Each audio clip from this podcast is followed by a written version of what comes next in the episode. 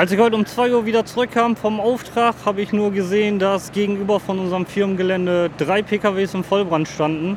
Habe natürlich sofort die Feuerwehr gerufen, welche auch ziemlich schnell da waren.